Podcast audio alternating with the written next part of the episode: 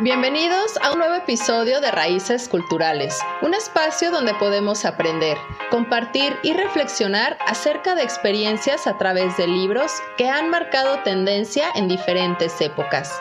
Yo soy Carla Valdovinos y esto es Raíces Culturales. Comenzamos.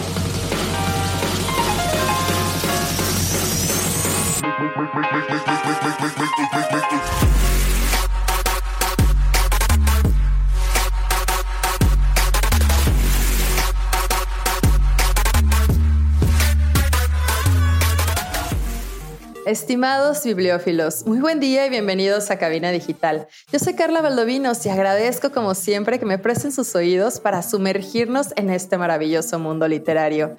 Y hoy tengo el gusto que me acompañe una maravillosa escritora que comenzó a escribir a los nueve años, pero hasta los 20 termina su primer novela y hoy vamos a conocer su séptima.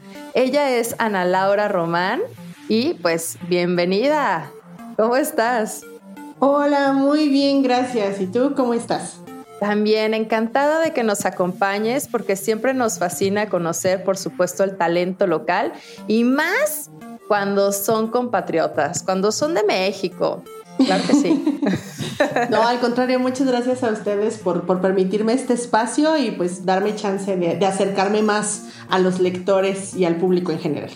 Claro, y porque también debemos de conocer, ¿no? Nuevos talentos, que siempre nos vamos como los bestsellers que conocemos de eh, foráneos, ¿no? Que hablamos un Stephen King o un Anne Rice o un este, J. Tolkien o demás, ¿no? Entonces está bien padre que tengamos gente tan talentosa y que brindemos este espacio para que todos conozcan tus libros. Y a mí algo que me llamó la atención, Ana, eh, que vi que no, no estoy segura, corrígeme, por favor ¿Vives actualmente en Japón? Eh, vivía.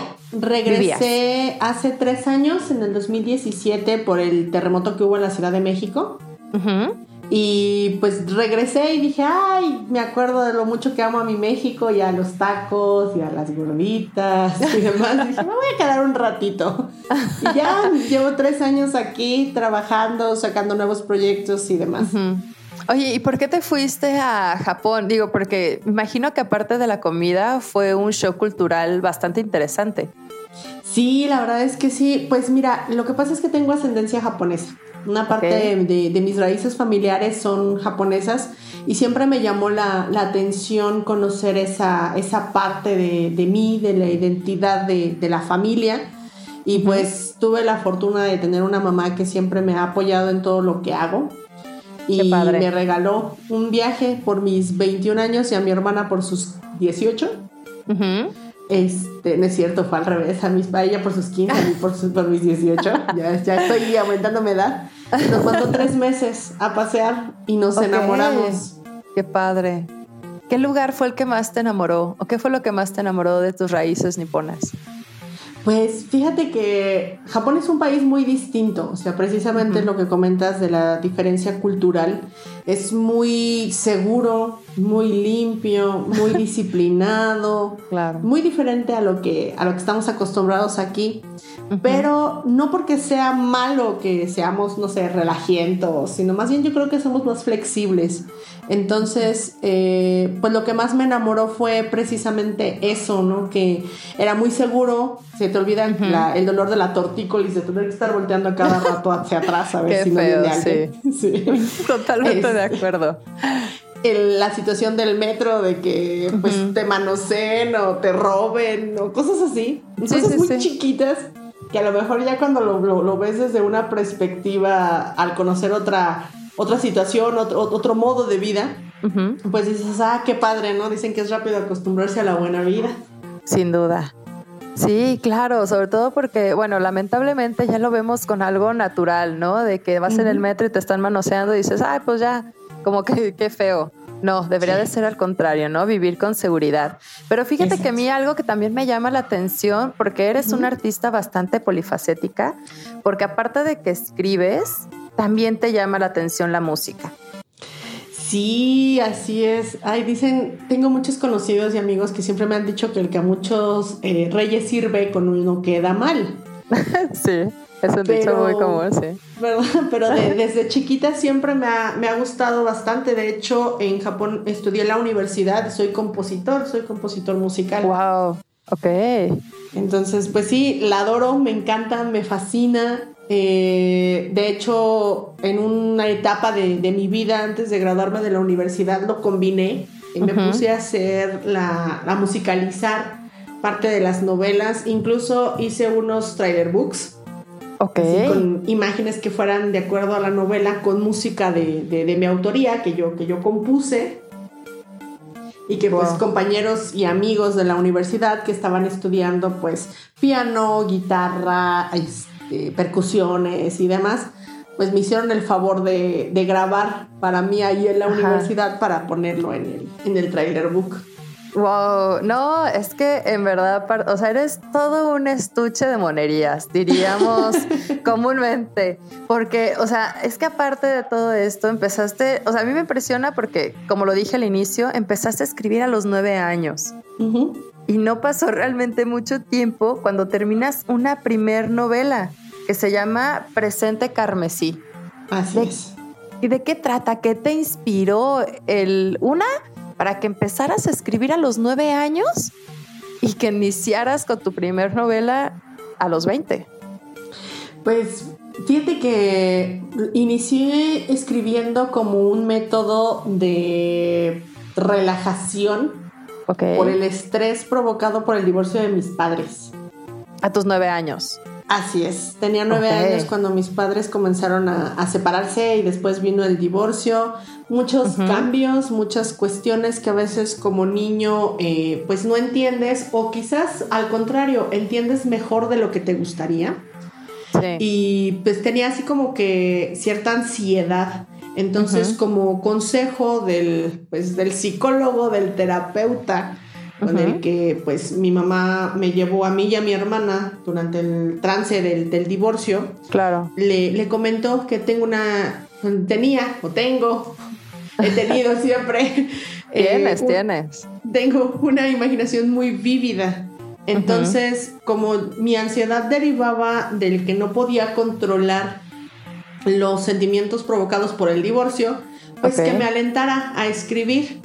Y de esa forma yo recuperaría hasta cierto punto ese control que, siempre hace falta sentir que tienes en tu propia vida.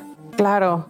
Y pues empecé a escribir cuentitos, escribía cuentos cortitos basados en este, pues en cuestiones que veía en la vida cotidiana, como por ejemplo que mi amigo se caía y lo convertía en un superhéroe que se había caído porque se envenenó con una piedra, cosas así, así muy locas. Claro, claro, o sea, me imagino, perdón, me imagino que obviamente cuentos de la edad, ¿no?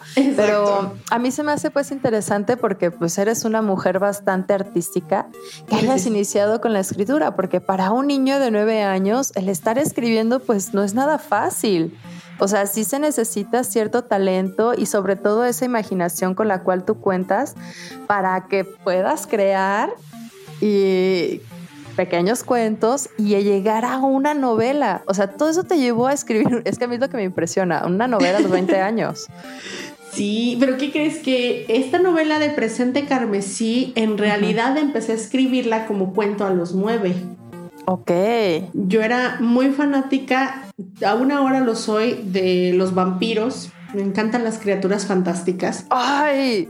Ya me caes mejor. yo también soy súper fan. Y entonces, eso fue lo, parte de lo que te inspiró para Presente Carmesí.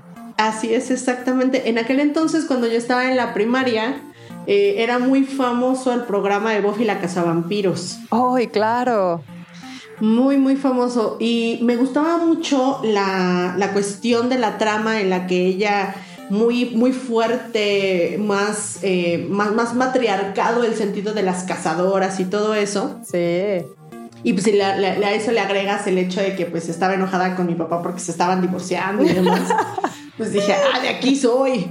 Entonces empecé a escribir un cuento eh, sobre criaturas fantásticas que tuviera ese tipo de personaje, ¿no? Un personaje femenino fuerte que, que, pusiera bajo control a todo el mundo Y pues empezó a hacer así un, cuento muy, pues empezó muy blanquito y después se volvió un poco, un poco más oscuro y después la edad ya no me alcanzó para, para darle seguimiento y lo dejé. Ok. Lo dejé y seguí escribiendo otros cuentos más, eh, pues más rosas, más como con fábula. También soy muy animalista, desde muy chiquita me encantan los perritos, los gatitos, o sea, creo que todo ser vivo merece respeto. Totalmente de acuerdo. Claro. Entonces, pues empecé a utilizar ese tipo de personajes de, ay, el perrito, o ay, el gatito, cosas así. Y pues dejé hasta cierto punto esta historia. Y a los 20 años, curiosamente, pintando mi casa, encontré el cuaderno donde lo estaba escribiendo, porque pues estaba chiquilla, las computadoras eran así como que muy, muy X, las máquinas de escribir pues nunca me hubieran dejado agarrarla. Entonces estaba a mano a garabato ahí. Y al ah, empezar a leerlo dije, ¡ay, qué padre! Como que me vino la, memoria, ¿no? De, ah, yo quería escribir. También lo dejé porque mis, mis, compañeros me hacían burla. De hecho, los maestros me decían que, pues, aquí nadie lee, que nunca iba a lograr publicar un libro y cosas así que te achicopalan. Claro. Dije, bueno, pues me dedicaré a otras cosas. Y ya siendo más grande dije, no, pues al final de cuentas, la única que decide si puede o no puede hacer algo soy yo. Claro, claro que sí, es uno el que tiene ese poder de decidir si te conviertes en ese basurero emocional, porque fíjate que tocaste justo un tema que ha sido eh, muy recurrente en quienes son escritores, que siempre les dicen que no leen y que jamás van a ser un escritor publicado. Y ahora tú vas por el séptimo, pero vamos a platicar en el siguiente bloque, porque aparte de que es compositor, de que es escritora, también se fue un poquito hacia la interpretación, pero lo platicamos regresando. Así que quédense porque estamos con Ana Román y regresamos.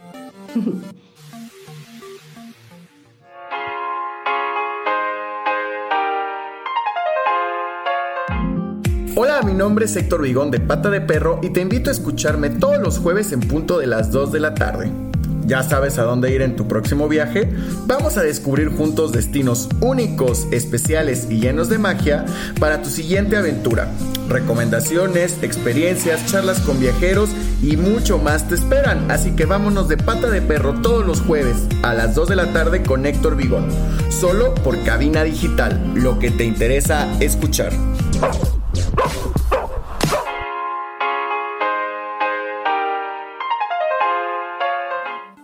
Ya estamos de regreso en Raíces Culturales con nuestra invitada especial, Ana Román, que nos quedamos platicando en el bloque anterior porque ella es súper multifacética. Y algo que me llamó la atención, porque también estudiaste locución.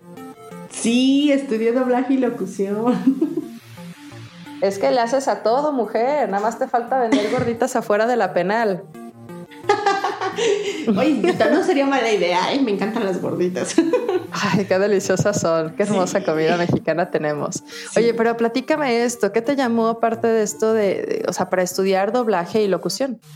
Porque pues, tenías 15 años. Sí, fíjate que fue el derivado de lo mismo, de leer libros y de yo misma escribir, el tener la capacidad de actuarlo, de, de pues fingir, por así decirlo, aunque no es tanto como fingirlo, sino actuarlo poder ser otro, otra persona con una personalidad diferente, eh, decir cosas que nunca dirías, cosas así, me llamaba muchísimo la atención. Y pues como tengo pues mis raíces niponas, siempre me llamó la atención el anime. Entonces, en Caritele ya ves que salían el 7 los domingos en la mañana bien temprano. Que Sailor Moon y los Caballeros del Zodiaco. ¿Qué Sailor Moon eras? Ay, no, pues yo bueno, siempre ¿cuál quise Sailor ser eras? Sailor Moon, la verdad. Y no tanto porque era la protagonista, sino por ah. Mamoru. bueno, Darien, como le pusieron aquí. Ok, ok, ok. Yo era Sailor Mars. Me encantaba. Sí, sí te creo. Sí te va. Sí. Yo iba, yo iba como con ese. Y entonces esta, esta fascinación por el anime también te llevó al estudio del doblaje. Así es, exactamente. Exactamente. Y pues obviamente que, por ejemplo, en Buffy la Casa Vampiros decía yo, ay, ¿qué daría yo por hacer la voz de Buffy o por ser la voz de Willow o de esos personajes que, iban apareciendo al transcurso de la serie? que cuando se dividió y se convirtió en la serie de Ángel y la serie de Buffy, también dije, ah, está, está muy interesante. Pues dije, bueno, quiero, quiero aprender, quiero ver. Y aunque siempre fue un gusanito que tuve ahí, en una mole, cuando, antes cuando se hacía la mole, que ahora es un Comic Con, si no mal recuerdo. Sí. Este, Carlos II estaba presentando su escuela de doblaje que se llama, bueno, se llamaba Grupo Tips. Ok. Y su stand era pues una mesita y el resto era una cabina eh, así muy simple de, doblaje con su televisión adentro y su televisión afuera. Y pues te, así, había una fila enorme ahí para que te metieras a hacer la voz de Trinity en Matrix recargado, eso sí nunca se me volvió. Wow. ¿Y te tocó hacer esa? Sí. ¿Te acuerdas algo de lo que decías? Ay, la verdad es que no recuerdo cuál era el diálogo. ¿Y te acuerdas de la voz? Pero, pues es que, ¿qué crees? Que siempre he tenido esta voz, no me envejece. Eso está bien. Sí, yo sé, pero no sé, como que a veces no va muy de acuerdo a mi edad. Digo, ya estoy trenteando, entonces como que todavía me escuchan ¿Qué tienes contra los de 30? ¿Qué te hemos hecho? Nada, nada, nada. Pero es que no sé, he escuchado así chicas como, como cuando era niña, me imaginaba que cuando tuviera 30 años, no sé, era como el personaje de, de Jenna en si tuviera 30 de que iba a ser, no sé, sofisticada y coqueta, ¿no? Y, menos, menos ahora con las deudas. Exacto. con las deudas y todavía con mi voz rasposita y medio nasal. Entonces, ay, qué triste. Pero oye, pero está, pero está padre, porque eso te llevó a tener pues muchísimas participaciones en series súper conocidas. Sí, la verdad es que también corrí con suerte. Me, me retiré cuando apenas estaba agarrando ya auge pero el sueño de, irme a Japón pudo más. Pero sí tuve la oportunidad de participar en Héroes, en Degrassi, en Supermodelo Americana, en el programa que tenía Tyra Banks, La Ley y el Orden. buenísima, claro. Oye, ¿y Héroes? Yo era súper fan de esa serie. ¿En serio? Me fascinaba. De hecho, me quedé muy triste cuando la cancelaron porque se me hacía maravillosa. ¿Qué voz hacías? Fíjate que en Héroes la participación más bien fue para ayudar a los actores de Hiro y de Ando y del papá de Hiro eh, hacer los, se les llama camelos, cuando tienes que hablar en otro idioma al momento en que haces el doblaje. Ok. Y pues les ayudaba a hablar japonés lo más parecido al japonés Oh, ya. y después en la segunda temporada empecé a grabar a Kimiko, a la hermana de Hiro. Pero al final decidieron que como no hablaba en español en ningún momento, pues la iban a dejar con la voz original y perdí ahí mi, mi personaje. Sí, fue muy triste. Qué mala onda. Oye, y en, eh, en la de America's Next Top Model, que bueno, en español, la siguiente supermodelo americana, ¿en qué temporada estuviste? Es que todas soy súper fan. De, todas las que participaste, me chuté todas las series. ¿En ese en qué, en qué temporada estuviste? En la primera, como Loren, era una güerita ahí alta. Claro. En la tercera, como Felicia, que fue la que quedó más tiempo. Sí.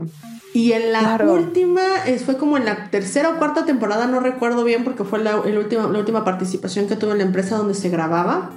Eh, que ya no me quedé con un personaje fijo, por así decirlo, sino que fue de las chicas que iban a audicionar y no pasaron. Ya. No recuerdo bien el, nombre, pero sí tuve la oportunidad de interpretar esos dos personajes. Muy diferentes entre sí, mucho más grandes de que yo a la hora de la, de la voz, en la cuestión de la edad pero muy interesante al final de cuentas. No, pero está padrísimo porque tuviste una participación que muchos hubiéramos querido tener. Pero eso no te dejó quedarte olvidada del mundo literario, porque te aventaste en el 2010 tu segunda obra, utilizando este viaje a Japón como inspiración. Así es. Se llamaba, eh, se llama, perdón, En mis sueños. ¿Y este libro de qué trata? Pues es una novela romántica, tiene unos toques de fantasía. Está, esa primera versión está muy basada, muy cimentada en la leyenda del hilo rojo del destino. Ok. Que pues cada país oriental tiene su propia eh, versión. A ver, platícanos cuál es la versión de todas esas del hilo rojo que más te gusta a ti. Pues la verdad es que me gusta más la versión japonesa. ¿Por qué? Porque habla sobre un rayo de sol que cuando las almas son divididas a la mitad al momento de caer al mundo, eh, lo toman, o sea, como buscan quedarse juntas de forma desesperada, se agarran de los rayos del sol. Ya es que Japón tiene un digamos que un, punto muy importante metafóricamente hablando con el sol. Sí. Entonces, este, pues supuestamente cuando estas almas caen al mundo y están por dividirse, toman un rayo de sol y para poder encontrarse se atan los dedos meñiques. Ajá para poder saber que esta persona que está atada a ti por medio de ese hilo, que ya cuando el, rayo de sol toca la piel de, las almas, por así decirlo, se toca las almas, se solidifica. Y eh, pues el chiste es buscarlo y encontrarlo, o buscarla y encontrarla, ¿no? Es digamos que la, base de la, leyenda, la base del, mito, pero siempre está el detalle que aunque estés unido a esta persona por ese hilo, a veces no significa que te vayas a quedar con ella. Se puede torcer, se puede enredar, se puede, le pueden salir incluso nuditos. Y pues eh, puede ser dependiendo de la vida que no te quedes con, con esta persona y pues tengas que regresar a la siguiente a buscarla. Claro, y así es como te atas vida tras vida en busca de esa persona. Está muy bonito. Fíjate que no la conocía, así que muchísimas gracias por compartirlo con todos nosotros. No, no, Pero entonces, en esto te basaste para esta obra de En mis sueños. Sí. Más romanticón.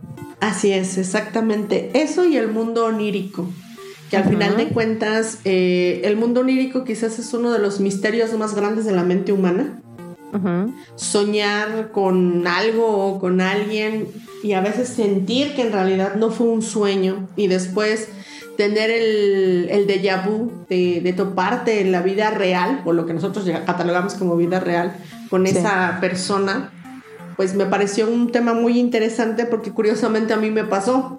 Yo antes de irme a Japón soñé así con un chavo X que no recordaba su cara, casi siempre pasa que ya cuando estás bien despierto se te olvida lo que soñaste. Siempre. Pero lo que recordaba eran sus ojos, o sea, la forma en la que veía, el color de sus ojos y demás. Y en, durante el viaje este, estábamos fascinadas porque estaba nevando y nunca habíamos visto nieve antes. Hacía un frío horroroso y quisimos meternos a un McDonald's a tomarnos un café y curiosamente me encontré con un chavo que al verlo fue como si lo conociera y este chavo también se sorprendió bastante de verme. Y pues al final de cuentas, pues no, no, no, pasó nada, no, hubo gran cosa, pero se me quedó muy grabada esa, esa forma de, que reconocí su, mirada y que él pareció también reconocer la mía y dije, ah, pues de aquí sacamos, vamos a hacer una novela. ¿Qué hubiera pasado sí No puede ser, qué impresión. Todo para ustedes escritores es inspiración para que nosotros lectores nos vayamos como Gordon Tobogán a leer o sea, y que no puedes parar, ¿no? Que te quedas dormido ahí con el libro y que ya estás con los ojos cerrándote y tú no, tengo que terminar este capítulo porque se quedó muy interesante y se termina tan emocionante que ya te aventaste toda la noche en vela leyendo el libro. Pero vamos a platicar de estos otros libros que tienes, pero regresando porque ya se nos acabó el tiempo. Así que quédense estos raíces culturales con Ana Román.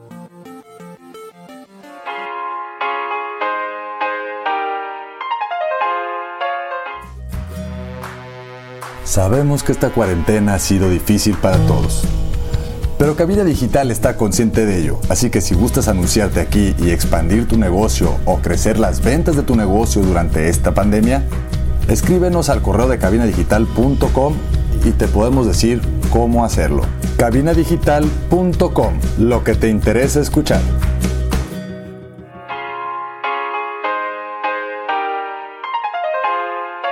Érase una vez una niña que más que nada creía en el amor.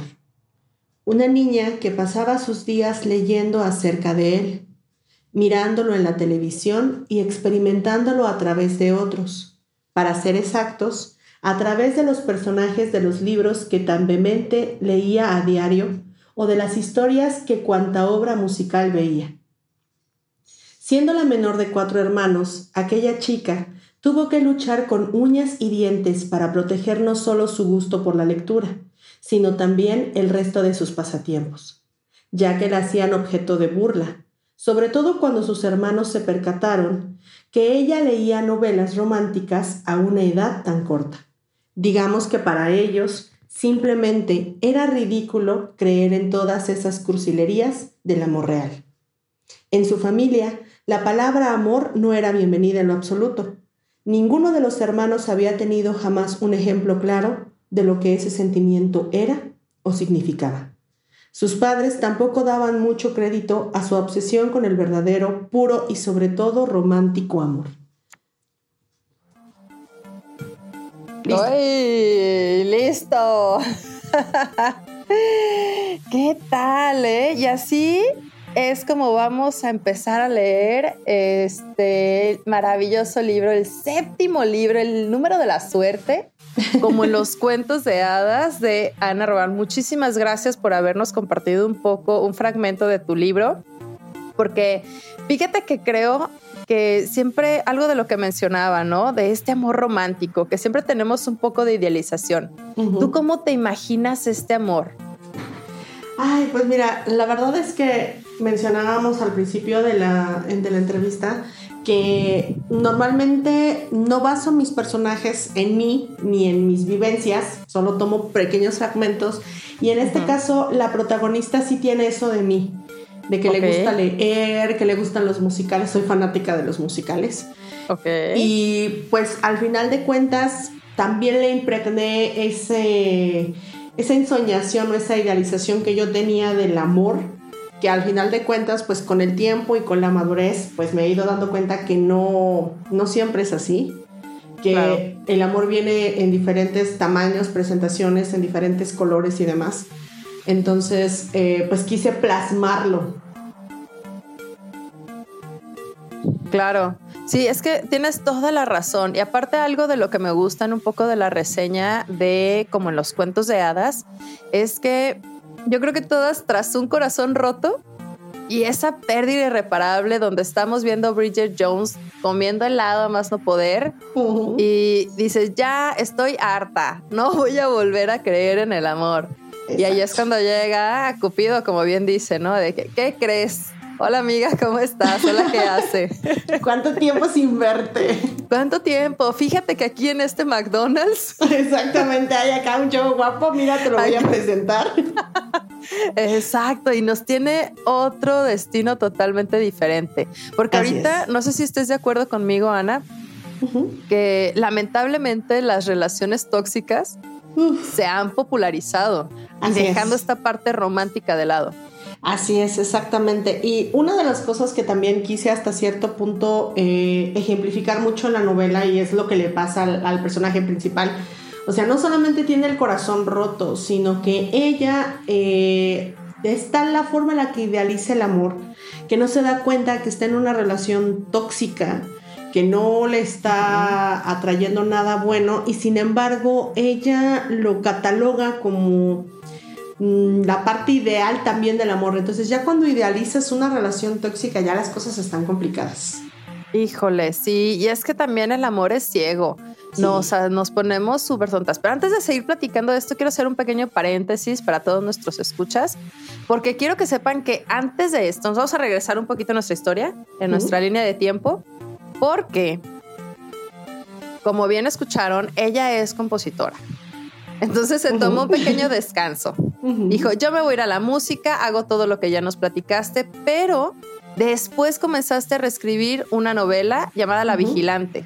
Así es, exactamente. De hecho, La Vigilante es una versión más madura y centrada de Presente Carmesí.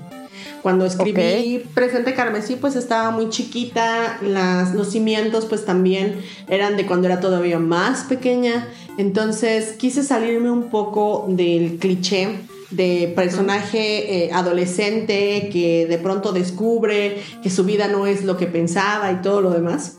Y dije, vamos a abordar esto desde la perspectiva de una persona más adulta. Entonces, respeté a los personajes, sí, respeté la trama también, pero le di un giro completamente diferente en el que, por ejemplo, el personaje principal está a punto de casarse al inicio del libro. Ok. Y fíjate que fue muy, muy simpático y muy agradable para mí también ver cuando ya terminé de, reescribirla, eh, la forma en la que pues lectores que habían seguido mi trabajo desde Presente Carmesí, que se volvieron hasta cierto punto eh, lectores o fanáticos lectores de la, de la, historia, de los personajes, que gracias a ese libro pues dijeron, ah, quiero seguir leyendo más libros.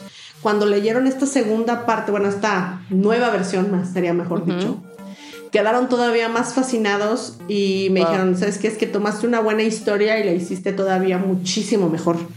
Entonces claro, eso y es que, me animó. Eso está padre porque yo creo que igual podríamos hasta dividirlo y corrígeme si me equivoco, segmentarlo un poco, ¿no? Para que nos vayamos con el primer libro eh, como para los más adolescentes.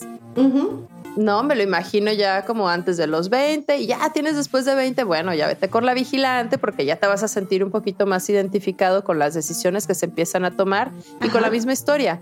Entonces yo creo que sí son en verdad súper buenas recomendaciones para todos quienes tenemos adolescentes en casa es, bueno, no le voy a estar dando caldo de pollo para el alma del adolescente, ¿no?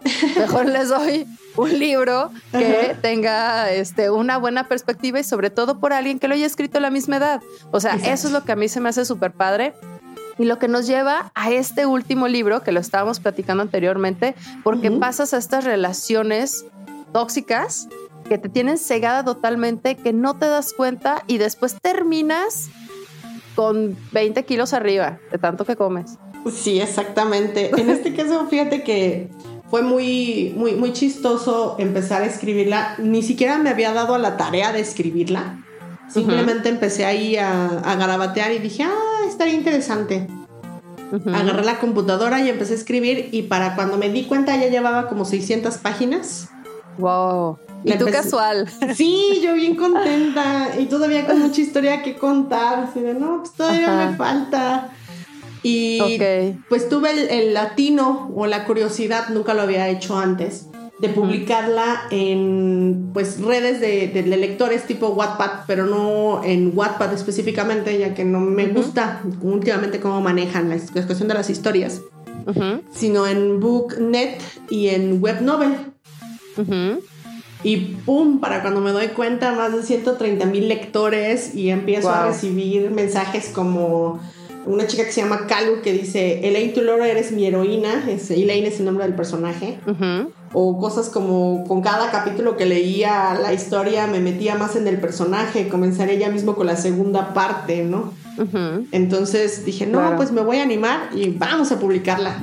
Y este año... mentes, qué padre, qué padre. Y sobre todo porque a mí sí se me hace, eh, no he tenido la oportunidad de leerlo, me gustaría eh, después tener esta oportunidad de, de, chutarme acá este maravilloso libro, porque algo que se me hace padre es de que dice, ¿será capaz de superar el dolor de su pasado y abrirse a un amor futuro?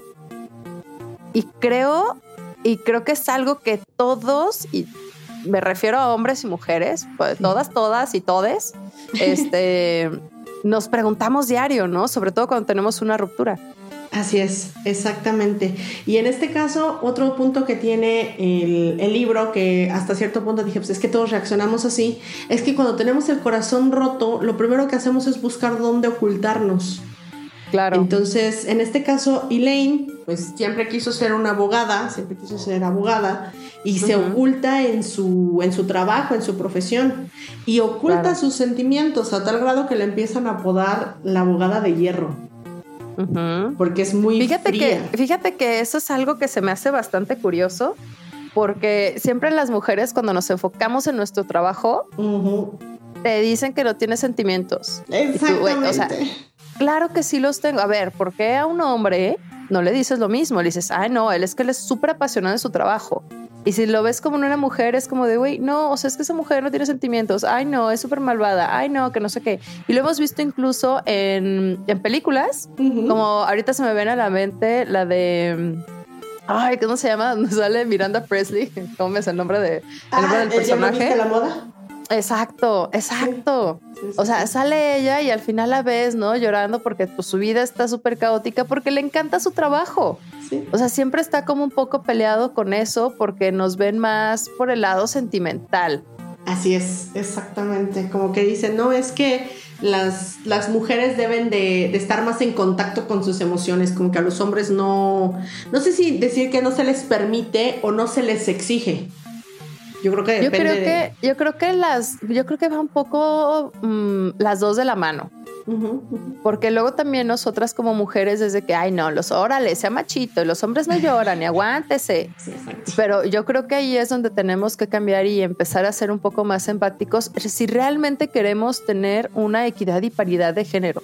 Así como las mujeres, como la protagonista, Elaine Tuller, que dice, bueno, yo me voy a hacer me voy a dedicar a mi chamba porque ahorita estoy jodida, ¿no? Emocionalmente y no, te, no quiero abrir mi corazón. Y la neta está padre porque yo creo que todos tenemos esa oportunidad, así como los hombres pueden decir, güey, pues ahora sí quiero ser ese que denominan un mandilón. Porque amo a mi mujer, ¿no? Porque amo a mi pareja y quiero estar ahí. Why not?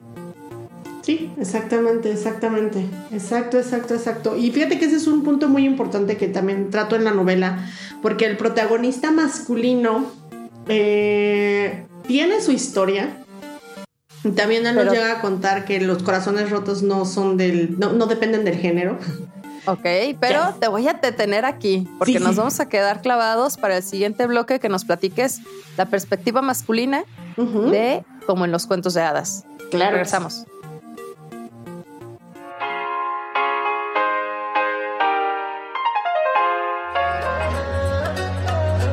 Galletitas, soy Scarlett.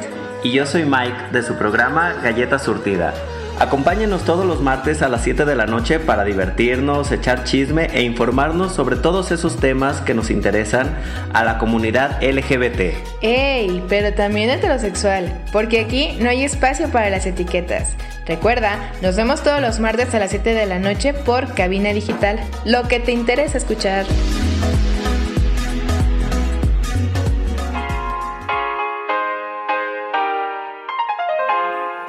Estamos de regreso en el último bloque. Se nos fue como en los cuentos de hadas, rapidísimo. Así es, estamos con Ana Román platicando precisamente de su séptimo libro, como en los cuentos de hadas, y nos quedamos en la perspectiva masculina. Platícanos un poco de esto del personaje. Pues mira, el personaje principal masculino, eh, al principio del libro podría parecer así súper cliché, ¿no? guapo, eh, caballeroso, etcétera, etcétera. Pero poco a poco, conforme voy desarrollando la historia, conforme lo vamos leyendo, conforme lo vamos conociendo, nos, nos damos cuenta que es un hombre que tiene su propia historia, que también a él le tocó pues sufrir este del corazón roto Digo, porque al final de cuentas, el ser malo o el ser cruel con una persona que te ama, pues no, depende mucho del género, sino depende de la mala sangre. Entonces, eh, lo vamos conociendo y vamos viendo cómo se transforma poco a poco en la contracara del novio o del, amor que decepcionó a, Elaine, al personaje principal, ¿no? Pero también vamos viendo cómo él tiene que lidiar con esta situación de que ella es una mujer independiente, exitosa, que no tiene, este, digamos que miramientos o miedo de ir por lo que quiere o por lo que ella siente que necesita y que él, pues hasta cierto punto, en algunas partes o en algunos puntos llega medio a, a resentir así como que, ah, Dios, es que es muy, es muy independiente, por así decirlo, por ejemplo. Y en otras partes pues se entiende y comprende que al final de cuentas amor no significa codependencia. Híjole, es que ese es un, tocaste un punto bastante importante porque, bueno, dos. Ah, dos. Una, que luego los hombres normalmente buscan como una mujer fuerte, que sea independiente, que los pueda apoyar y acompañar. Pero al momento de que se topan con una mujer así, ya empiezan incluso a sentirse castrados. espérate, ¿cómo que ya no, ya no soy el proveedor? Precisamente por un rol que ya ha estado impuesto durante mucho tiempo, ¿no? Y la otra es de que pues obviamente él también tuvo pues una, un corazón roto, una relación donde a lo mejor él terminó bastante dañado y también te empiezas a hacer tu corosita, ¿no? De decir, güey, espérate, no, no nos vayamos tan allá porque pues luego no, no me quiero soltar tanto porque luego qué tal que yo vuelva a salir lastimado. Porque pues todos al final de cuentas eh, brindamos nuestro corazón cuando nos enamoramos. Así es, exactamente. Y fíjate que uno de los detalles que más me gustó y que ni siquiera pensé que simplemente nació, o sea, salió de pronto en, al momento en que empecé a desarrollar la trama, él es papá. Okay. él tiene hijos y es el personaje, por eso dice que un divorcio traerá a su vida la oportunidad de, de ver si es capaz de, de, abrirse a un amor futuro, ¿no? O sea, ella va a ser okay. su abogada, entonces ah, ella lo va a divorciar. Okay. Ahí tenemos el, ok, ok, ok. Es un, chiqui, un spoilercito chiquitico, chiquitico. Oye, pero eso está buenísimo porque yo pensaba que ese divorcio, más bien como que la abogada de Hierro, uh -huh. Elaine Tudors, había divorciado. Y después, o sea, wow, ese fue un plot, un, un plot twist bastante interesante, ¿eh? Sí. No me lo imaginaba. Ok. Ella es, ella es, la divorciadora. Como buena abogada. Ay, claro que sí.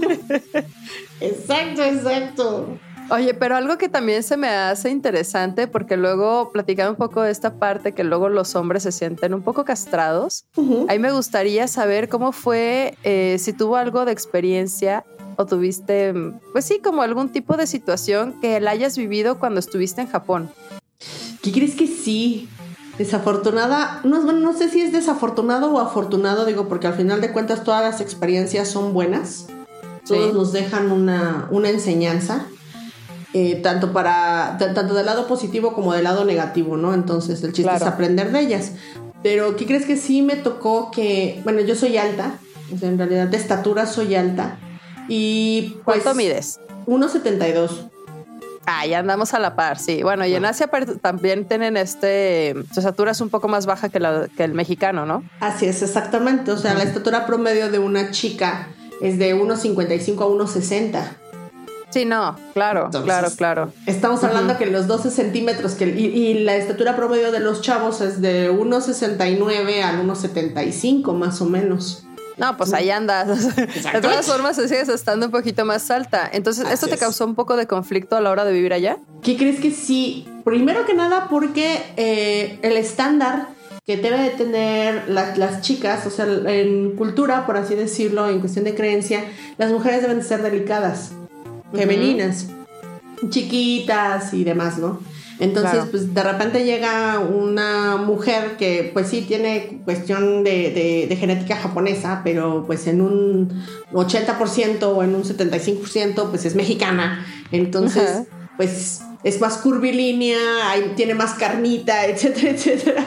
Sí, y entonces sí, sí. como que empiezan a decirte que, que estás gorda o que, que, tienes estatura de hombre o como que se te quedan viendo feos si te pones tacones o cosas así. Uh -huh. Que tal vez la agresión no es directa y le llamo agresión porque al final de cuentas meterte directamente con la fisonomía de una persona no es educado ni tampoco claro. agradable.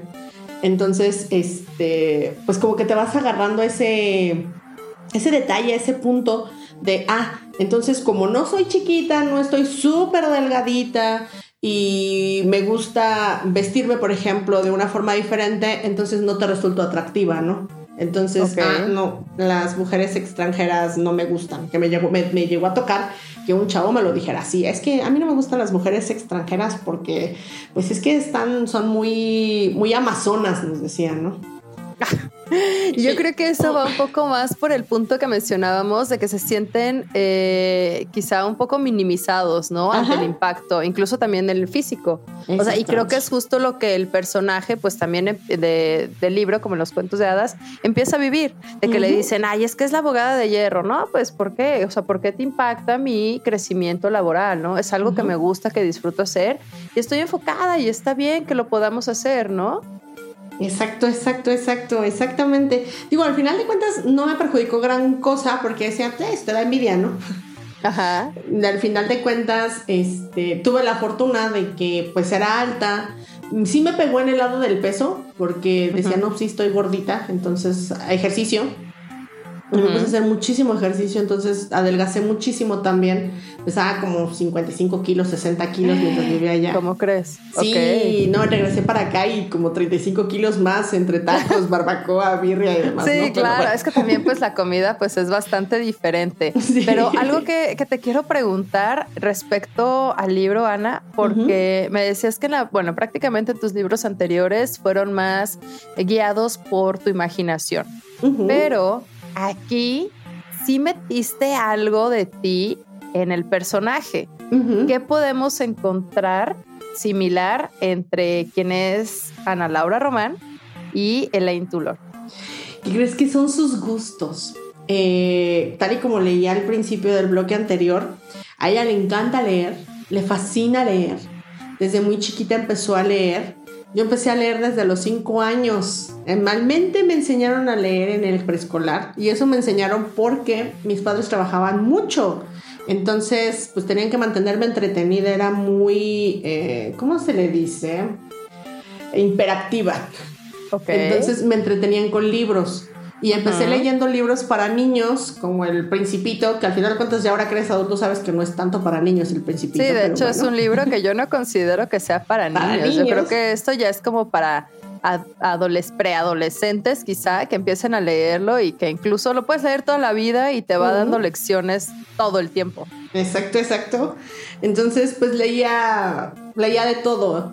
Y pues al, presentar el personaje dije, bueno, no les pongo mucho de mí, que sea fanática de los libros. A ver, vuélvete fanática de los libros. Eh, adoro los musicales, me fascinan. De hecho, yo más que ser compositor, yo creo que si mi universidad hubiera encontrado una universidad que enseñara este, cuestiones de musicales, hubiera dicho Broadway, ahí te voy, ¿no? Y todo lo demás hubiera quedado rezagado, porque siempre me ha gustado muchísimo. Bueno, nunca es tarde.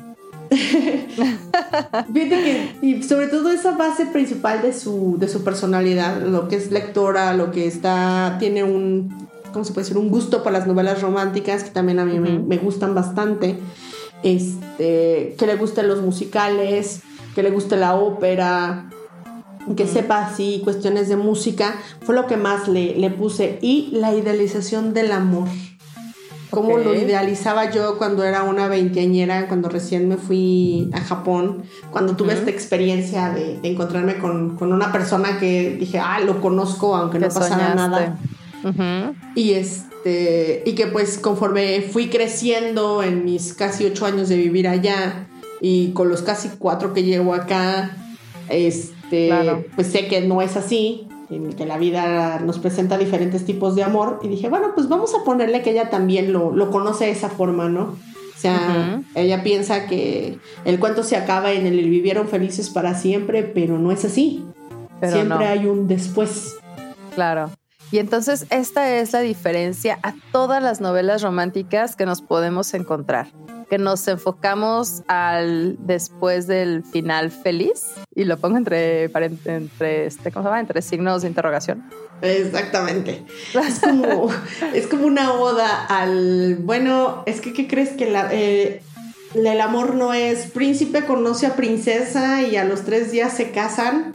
y ya no, o sea, son felices para siempre. No, o sea, tienes que aprender a convivir con una persona que fue educada de forma diferente, que tiene mente propia, que tiene su propio criterio, que aunque tengan cosas afines, pues también tienen cosas que no son comunes, que no comparten y que va a haber pleitos y que van a tener que aprender a, sobrellevar las diferencias y a hacer, a hacer grandes, a acrecentar las similitudes para que el amor crezca, ¿no? Entonces, digamos que ese es uno de, de los principales puntos diferentes. Esos clichés de ella es fea y él es muy guapo, y él es un don Juan y a ella nadie la pela, pero de pronto él se da cuenta que, ella es no sé, Julia Roberts y de pronto ya trae a todos los tipos atrás de ella y demás. Como dije, no, ya estoy. Yo como lectora me cansé de esas historias y dije, vamos a crear algo nuevo, algo diferente, algo que cuando lo leas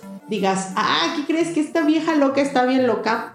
Pero hace cosas o está haciendo cosas que yo en algún momento he hecho o que he pensado en hacer, ¿no?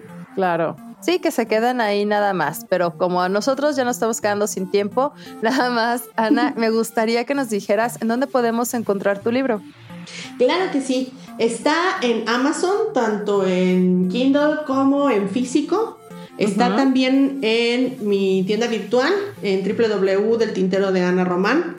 Eh, lo pueden encontrar también directamente en mi fanpage o a partir del mes que entra, en septiembre, va a estar a la venta en librerías Porrúa. Ay, súper bien. No, pues excelente. Ya sabemos dónde encontrarlo para que nos refresquemos de tantas novelas románticas y que todos, por supuesto, estoy segura que nos vamos a sentir súper identificadas. Así que, Ana, te agradezco muchísimo que nos hayas tenido la confianza para platicarnos de toda tu trayectoria y de tus maravillosos libros. Así que quédense también aquí en cabina porque seguimos con más programación. Esto fue Raíces Culturales. Yo soy Carla Valdovinos y Ana, muchísimas gracias nuevamente por estar con nosotros. No, al contrario muchas gracias a ti y muchas gracias por el espacio. Hasta pronto. Bye. Bye.